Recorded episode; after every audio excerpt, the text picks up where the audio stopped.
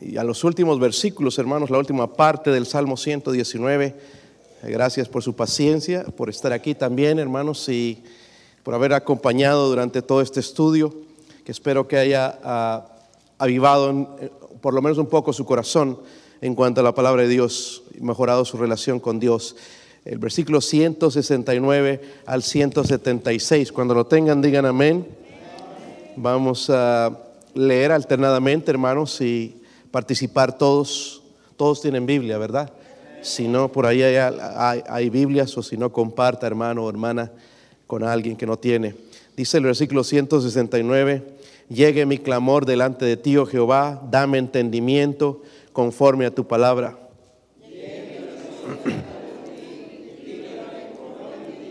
Mis labios rebosarán alabanza cuando me enseñes tus estatutos.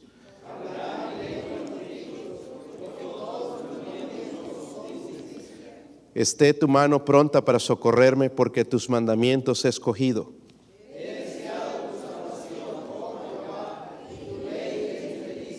Viva mi alma y te alabe y tus juicios me ayuden. Yo anduve errante como oveja extraviada.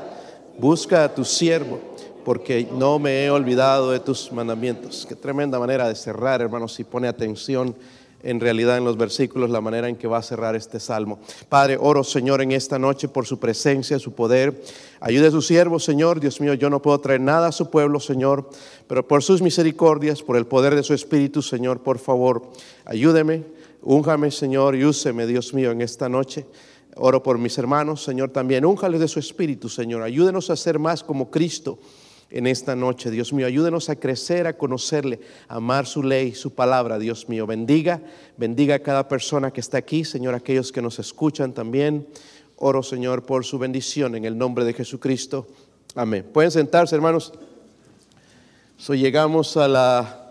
Sí, hermano, envía el, el fondo de la pantalla, por favor, si lo pueden poner a la última letra del alfabeto hebreo, la letra Tau o Tab anteriormente, hermanos, antes se pensaba que la letra Tau eh, eh, representaba el cumplimiento de toda la ley, de toda la palabra de Dios, y es bien importante entonces si quedó en ese lugar, ¿verdad? Pero también ya para nosotros en nuestro tiempo, en los cristianos, era considerado como un signo concerniente a la vida cristiana, como un sello de redención y de salvación. Y hablando de la salvación, hermanos, cuando cantamos victoria en Cristo, la victoria que tenemos en Él, y ni nos imaginamos a veces lo grandioso que es ser salvo, hermanos. No estar afuera pensando, hermanos, que la vida es todo esto y que se acaba aquí y que es vivir y comer y comer y hacer dinero cuando hay algo más. Somos salvos, hermanos. Un día vamos a estar en el cielo. El Señor se acerca cada vez más. Gloria a Dios, hermanos, y deberíamos ver esa salvación como algo realmente precioso, ¿verdad? So, ¿Cuál es la historia de su salvación? ¿Eres salvo o no eres salvo? Deberíamos regocijarnos. ¿Eres salvo o no eres salvo? Hermanos, interesante que en la Biblia, miren en Primera de Pedro 1, habla acerca de esta salvación, en, realidad en todo lado, pero quisiera tocar estos versículos porque tiene que ver con el mensaje. Primera de Pedro, hermanos, si lo tienen.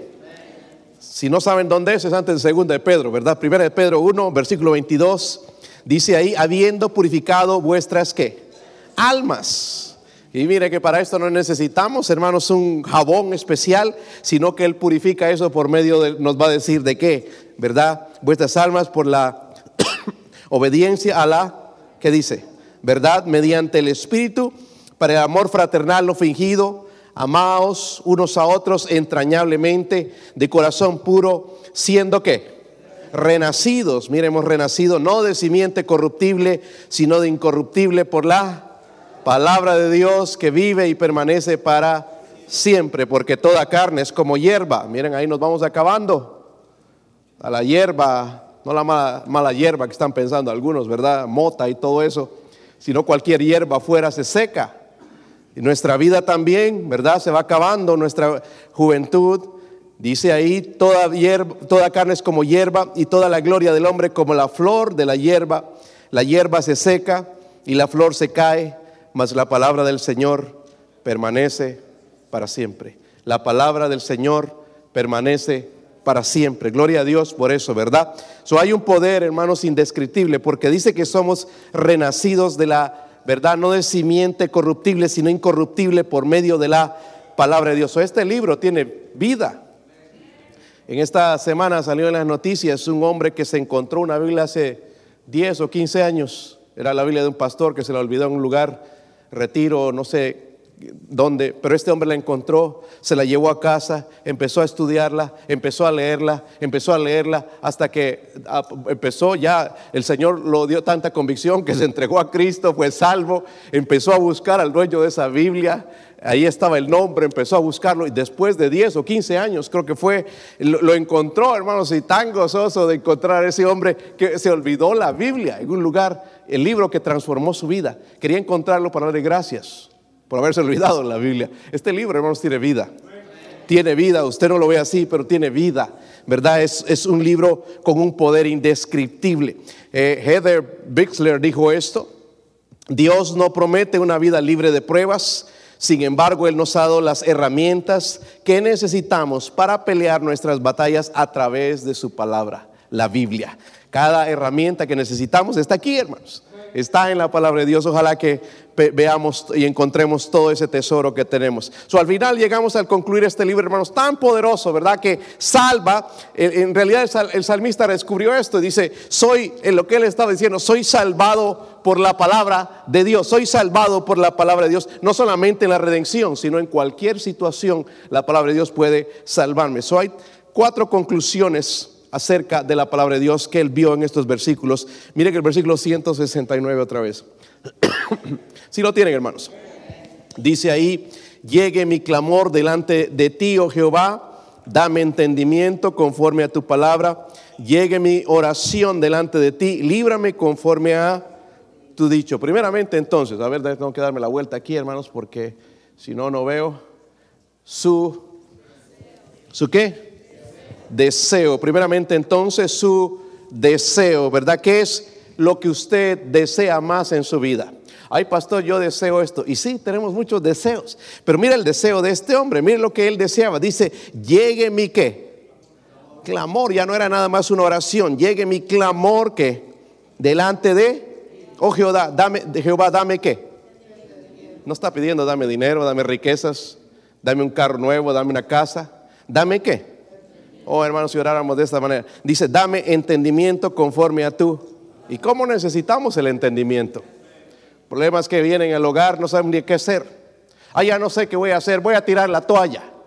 Por eso he orado, hermanos, por algo que necesitamos orar, por entendimiento, en realidad la sabiduría de Dios. ¿Sabe lo que este hombre está pidiendo, hermanos? Que sus pensamientos sean como los pensamientos de Dios. ¿Entiende? Nosotros cada vez nos volvemos más mundanos y pensamos más como el mundo. Pero él quería pensar como Dios piensa. Amén. Llevó tanto, hermanos, en meterse en la palabra de Dios que quería que eso entrara en su mente. Quería pensar como Dios. No sé si recuerdan, pero Pablo tenía el mismo pensamiento. Miren en Romanos 12, el versículo 2. Nos llena del mismo pensamiento. Romanos 12, versículo 2. Si lo tienen.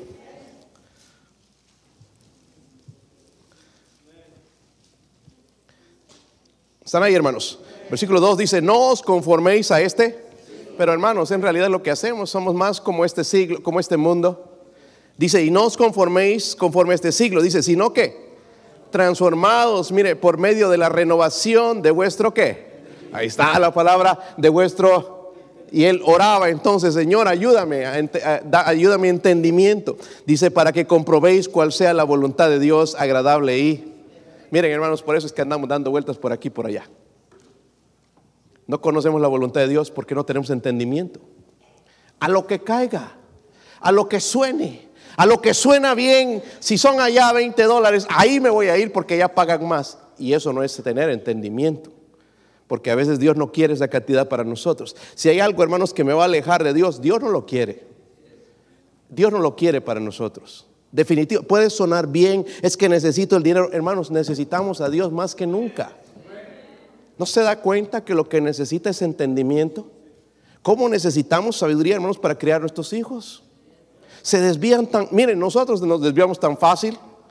Imagine ellos con toda la presión del mundo encima y, es fácil decir que eh, eh, son así. No, hermanos, otra cosa es tener entendimiento. Y necesitamos entendimiento para saber cuál es la voluntad de Dios. Si no estamos tocando por aquí, a ver este trabajo, a ver esto o esta persona aquí, cuando tenemos entendimiento de Dios no nos equivocamos. Amén. Hermanos, Dios no tiene plan, plan B, plan C. Si esto no funciona, voy a hacer esto. No, con Dios no es así. Y necesitamos entendimiento. El salmista, hermanos, quería, igual como menciona Pablo aquí, quería entendimiento. Eh, eh, que, él fuera transformado de acuerdo a la palabra de Dios, no con sus deseos y sus placeres, sino moldeado o transformado por medio de la palabra de Dios. ¿Es ese su deseo? Otra lección aquí, hermanos, nos enseña a orar. Dice, llegue mi oración. Estoy ahí en el versículo 170. ¿Están ahí, hermanos? Dice, llegue mi oración delante. Dice luego, líbrame conforme, conforme qué? Hermanos, quería liberación, pero quería que sea coherente con la palabra de Dios. Cuando te enfermas, ¿cómo oras? Señor, sáname. ¿Qué tal si le dices, Señor, si usted quiere y va a ser para su honra y su gloria que estire los tenis, hágalo. Nadie ahora sí, ¿verdad? Señor, sánalo, levántalo. Señor, vas a estar sano. Pero a veces Dios no es el plan de Él. ¿Entienden? Y Él quería, hermanos, que esto eh, este, llegue mi oración, líbrame, Señor. Si sí, yo quiero ser librado, pero que sea conforme a tu palabra. Si quieres tú, Señor, líbrame, pero que sea de acuerdo con tu, con, tu palabra. Hermanos, ¿cuántos problemas nos evitaríamos? ¿Sí o no? Todos queremos estar sanos, yo sé. Pero si eso glorifica a Dios, si eso me acerca más a Dios, ¿por qué no aceptarlo? ¿Sí o no? Mire, si viviríamos en un mundo, ay, ¿por qué Dios permite tanta enfermedad? Sabemos que vivimos en un mundo caído. ¿Sí o no? Si no, nos acordaríamos de Dios. Ahorita que todo esto está sucediendo, hermano, nosotros quizás usted se asusta un poquito más y qué está pasando y por qué están sucediendo estas cosas. Nosotros no sabemos, no tenemos las respuestas a todos, pero Él las tiene. Él tiene todas las respuestas. lo que tengo que hacer, hermanos, es orar de esa manera. Llegue mi oración delante de ti, Señor, pero y, y líbrame conforme a tu dicho, conforme a tu palabra, conforme a tu voluntad, Señor. Si esto te va a glorificar, nada más ayúdeme, Señor, a pasar por ese horno de la prueba. Miren el versículo 171, la otra, otra lección aquí, otra de las conclusiones del salmista. Primeramente vemos entonces su deseo, pero luego en el versículo 171, si ¿sí lo tienen hermanos, dice ahí, mis labios rebosarán alabanza cuando me enseñes tus, hablará mi lengua tus dichos, porque todos tus mandamientos son qué? Son son justicia, ¿verdad? La otra, hermanos, vemos aquí entonces, a ver, su dicho. Vimos entonces, ¿verdad? Su deseo. ¿Cuál es su deseo? Ser como Dios, ser transformado por la palabra de Dios, que la voluntad de Dios se haga en su vida. Pero aquí ah, vemos su dicho. ¿Qué es lo que más sale de sus labios? Espero que no sea chisme. O hablar tanto, hermanos, cosas a veces que ni sabemos. Miren, hermanos, a veces metemos la pata nos hacen una pregunta y nosotros que sabemos todo, unas barbaridades con las que salíamos, hermanos, y ni sabemos. Si no sabemos, mejor no decir nada. A ver, nos pregunta un versículo, ¿y qué significa este versículo? Yo admiro a los hermanos que preguntan y, ¿verdad? Porque ellos no lo saben todo. ¿Qué significa este versículo? Y sale ahí, hermanos, con una nueva religión. Es una blasfemia, no dice eso, porque no queremos quedar así como que no sabemos. ¿Verdad? E, es, importante, hermanos, a veces humillarnos, ¿verdad? Es lo que vemos en, el carácter de este hombre. este hombre, hermanos, aprendió a caminar de acuerdo a la palabra de Dios. Usted llámelo fanático, pero ¿saben qué? Este hombre vivió avivamiento, ¿verdad? Ay, estar con todos los días con la palabra de Dios, hermano, todos los días en el teléfono, ¿verdad? Todos los días en el Facebook, en el WhatsApp o cualquiera de estas cosas. ¿Por qué no en la palabra de Dios también? Y no digo, hermanos, de no mirar lo demás, pero cuánta importancia le damos, le llamamos fanático a uno que se mete en la palabra de Dios, que quiere vivir como Dios, que quiere ser transformado por la palabra de Dios, pero no le llamamos fanático a uno que se pasa todo el día en el teléfono. So, prefiero ser fanático de Dios. Este hombre prefería ser fanático de Dios, de su palabra, hermanos, y experimentó el verdadero avivamiento, el gozo verdadero. So, vemos su dicho, ¿verdad? Eh, algo que debemos reconocer también, hermanos, él no alababa a Dios porque dice en ese versículo que leímos, ¿verdad? Mis labios rebosarán. ¿Qué cosa? Alabanza. Nosotros pensaríamos, ay, es que a él le nace, a mí no. Esto no fue un accidente, hermanos, en la vida de él. Él tenía que ser instruido. ¿Sabe fue cómo fue instruido? Por medio de la palabra de Dios. No nos nace alabar a Dios. ¿Cuántos alabaron a Dios hoy? le aseguro que menos de la mitad. Yo no estoy en tu casa, no estoy en tu mente, pero Dios sabe. Alabar a Dios es darle gracias por lo que Él es, por lo que viene.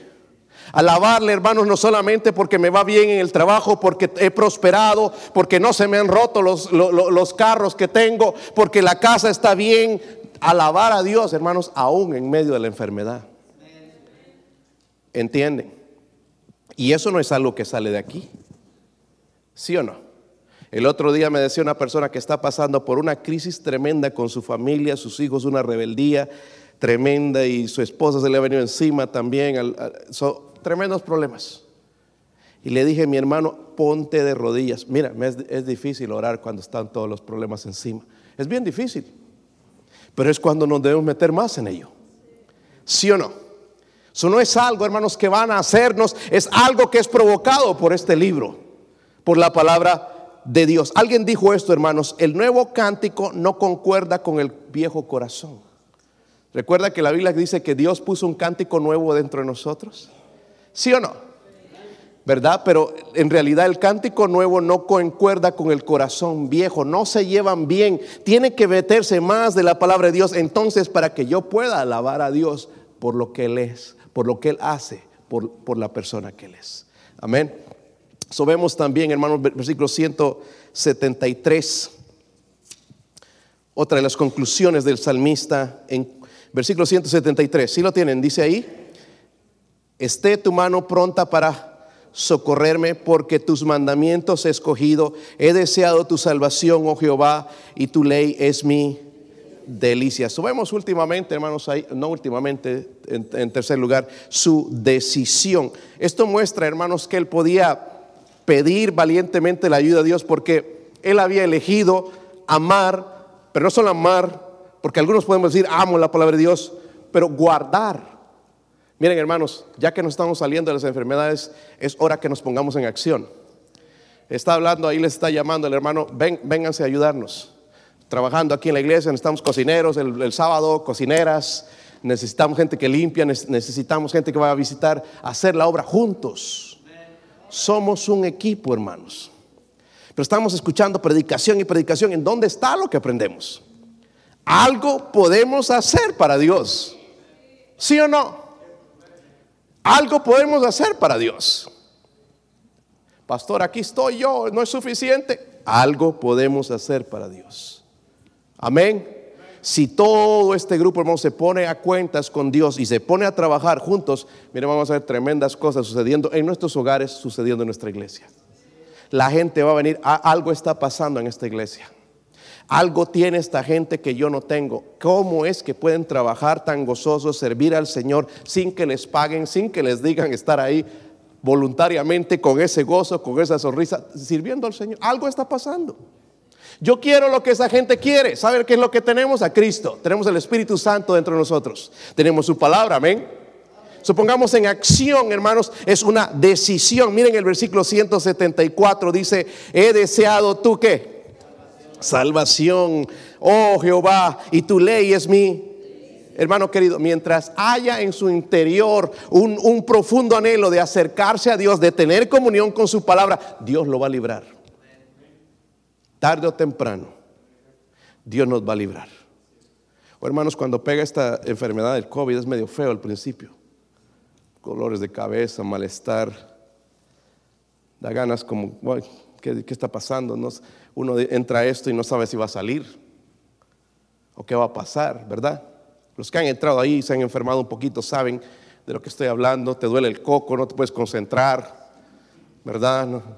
Ya no puedes contar los billetes, ya pierdes la cuenta, ahí se, no sabes cuánto tienes en el banco. te desconcentras y todo, y un montón de, síntomas. Y, lo peor es la tos ahí, ¿verdad? Que parece que se le van a salir los pulmones.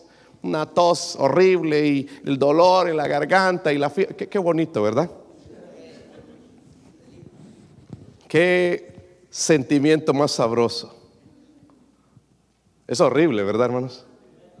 Bueno, los que les ha tocado por primera vez o los que han estado bien enfermos saben de lo que estoy hablando. Pero en esos momentos así, hermanos, también tenemos que buscar la decisión nosotros de servir a Dios o de adorar a Dios, de hablar con Dios. Es difícil, hermanos, pero aún de eso, miren, nos ha librado. Y ya que nos ha librado, ¿Saben que han muerto millones de personas? Hoy hablaba con una persona ahí en el teléfono del banco, porque ni pude salir de, la casa y ya me cobraron, sobregiraron y no podía ir a depositar ni cheque ni hacer nada, no podía salir de la casa. Entonces le expliqué lo que pasó y sabes que me dio, ah, ya le dio, sí, es la segunda vez. y ahí estuvimos hablando un poquito, como que esto no se va a quitar, me dicen, parece que no. Como que nos quieren matar, ¿verdad? como que como que uno y después otro y, y quién sabe después que venga. Hermanos, tenemos que prepararnos para lo que viene delante. No, no hay buenas noticias aquí en la tierra, honestamente. Vénganse este domingo, también inviten a alguien. Voy a hablar algo que nosotros estamos pasando por encima de la palabra de Dios. He mencionado el año pasado acerca de esto, pero sería bueno que nos recordemos de lo cerca que estamos de que el Señor regrese. Si el Señor nos libró, hermanos, a nosotros y no nos ha venido ahorita algo peor, sigamos adelante. Sigamos ganando almas, hablando de Cristo, viviendo para Él, trabajando en los ministerios fieles, hermanos. Amén. Sigamos haciendo, es una decisión, ¿sí o no? Así como decides cuando llegas a casa, ¿prendo el televisor o no lo prendo? Mejor no lo prendo. ¿Me como un cerealito no me lo como? No, mejor una hamburguesa, más ¿verdad? Para soñar con el anticristo, la bestia, el falso profeta. ¿Qué? Es una decisión nuestra vida, ¿sí o no? Me decido dormir a las nueve y media, a las diez o a las doce. Mi decisión. Me decido mañana levantarme temprano, hablar con Dios o irme a trabajar directamente. O quedarme a dormir hasta las once de la, de la mañana. Esta mujer que murió, esta artista que ni siquiera era cristiana, hermanos Betty White, creo que era su apellido. Betty, no sé, bueno, no me acuerdo. Pero ella dormía cuatro horas y media. Y dice, that's my beauty sleep. Dice que la mantenía bonita, cuatro horas y media. Los que duermen más de, los que duermen nueve horas son los feos. Wow, yo digo, wow, tenemos bastantes feos. Eso decía ella, hermanos, yo no sé si eso es científicamente probado, pero para ella era suficiente cuatro, cuatro horas y media. Hermanos, podemos ser librados por la decisión de, meternos en este libro, amén, de cualquier problema, cualquier situación que tengamos. Miren el versículo 175.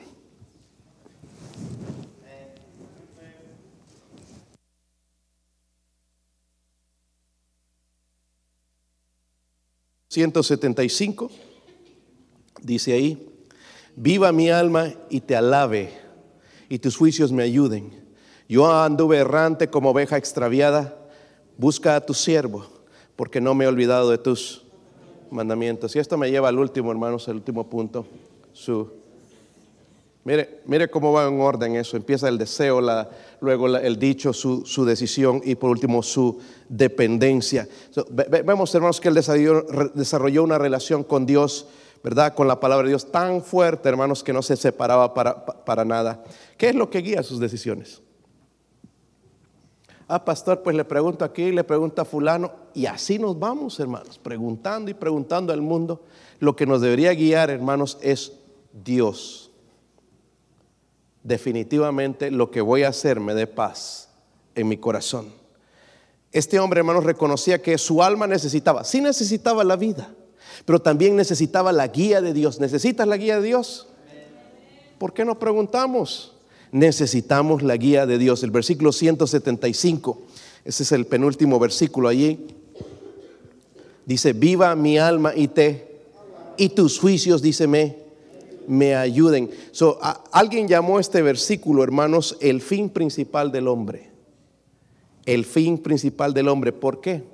Porque es como si el salmista estaba diciendo, déjame vivir, déjame vivir, Señor, para alabar. No déjame vivir para hacer mis, mis sueños, cumplir mis cosas, todas estas cosas para mi familia. Señor, déjame vivir para alabar. ¿Cómo cambiaría nuestra vida si sería nuestro deseo? Señor, ya que me ha dejado vivir, déjeme vivir para alabarle. Amén. Mira el punto donde llegó este hombre. Déjame vivir para alabar. Mira el versículo 176. Dice, yo anduve errante como oveja extraviada. Busca a tu siervo porque no me he olvidado de tus... Eh, enfatiza la gran necesidad del salmista tenía de Dios, su dependencia de Él todos los días.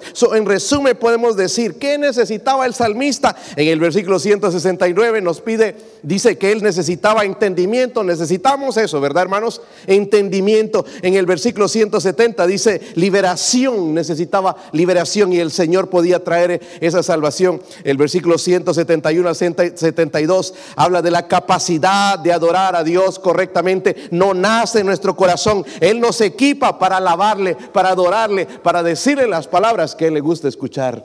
él oraba por eso también en el versículo 173 a 174. Pedía poder para vivir una vida piadosa.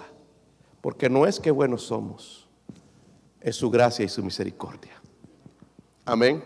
Si vamos a ser buenos cristianos no es porque sí le echamos ganas, pero es por su misericordia porque Él nos enseña cómo vivir, ¿sí o no? Pero en el versículo 174, 175 pide también fortaleza para perseverar. Pero todo eso, hermano, sucede cuando llegamos al punto de reconocer esto. Cuando reconocemos esto, el Señor va a empezar a trabajar en, en nuestras vidas.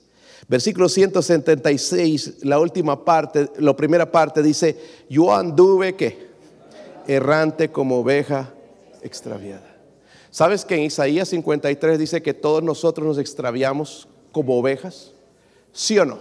Somos como ovejas. Es el animalito, hermanos, más necesitado de un pastor.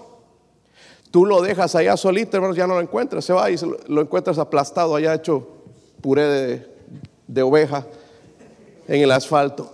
Necesitan guía, hermanos, para ir a buscar agua necesitan un pastor, se pierden tan fácil, necesitan, y el Señor nos compara a nosotros como ovejas. Y él entendió entonces, yo soy como esa oveja extraviada. Qué fácil nos extraviamos. ¿Sí o no?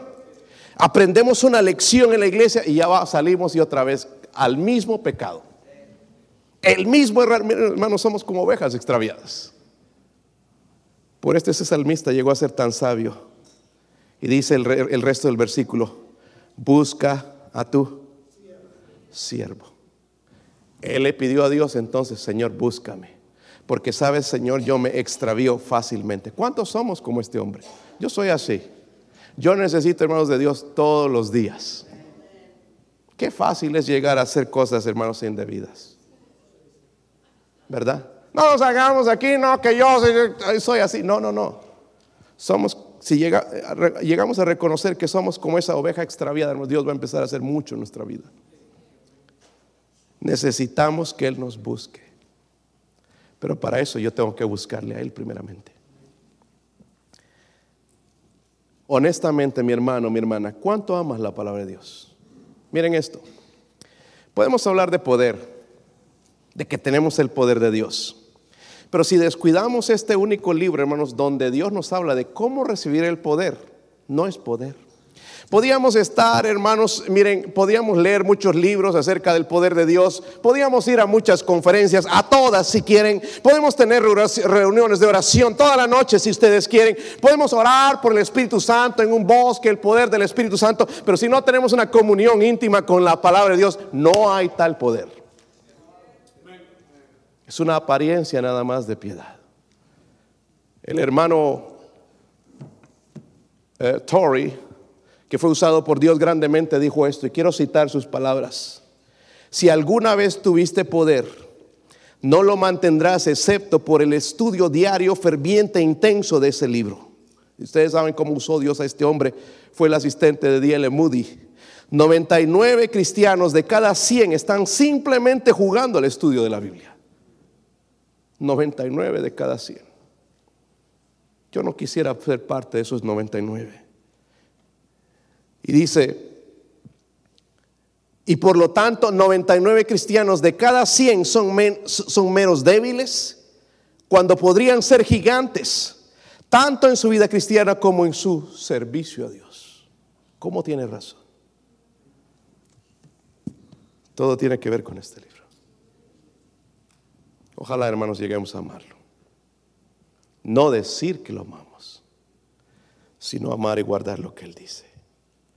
Si no los gobiernos, la filosofía, el humanismo va a cambiar nuestra manera de pensar.